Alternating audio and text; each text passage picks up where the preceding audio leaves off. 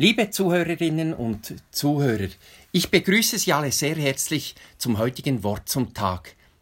Mein Name ist Patrick Woodford, ich bin Pfarrer in Spiez und bin zuständig für den Pfarrkreis Faulensee.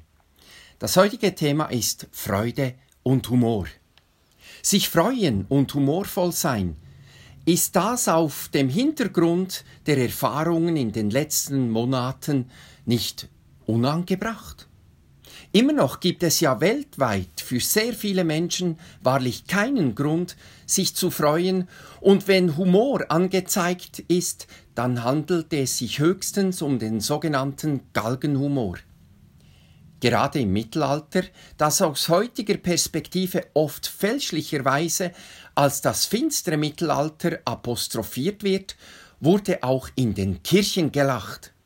Es handelte sich um das sogenannte Osterlachen, bei dem mit dem Lachen der Gemeinde in den Osterfeiern die Freude darüber ausgedrückt wurde, dass Jesus den Tod überwunden hatte und zu neuem Leben auferweckt wurde.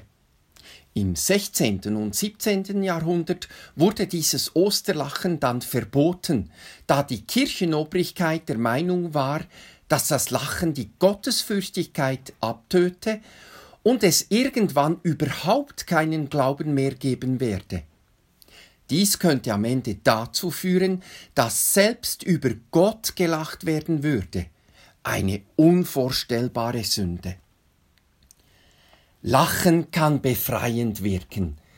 Es erst recht, wenn Hoffnungslosigkeit und Schwermut den Menschen alle Lebensfreude rauben.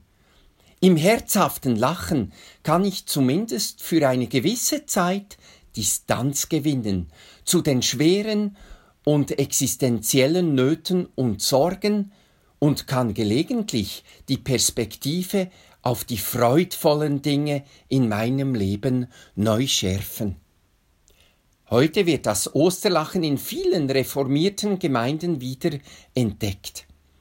Auch der evangelische Theologe Karl Barth sieht den Wert des Humors für die Kirche, wenn er sagt, ein Christ treibt dann gute Theologie, wenn er im Grunde immer fröhlich, ja mit Humor bei der Sache ist. Nur keine verdrießlichen Theologinnen und Theologen, nur keine langweiligen Theologinnen und Theologen. Das gilt übrigens nicht nur für Theologinnen und Theologen, sondern für alle Menschen. Auch im Humor liegt eine heilsame Kraft.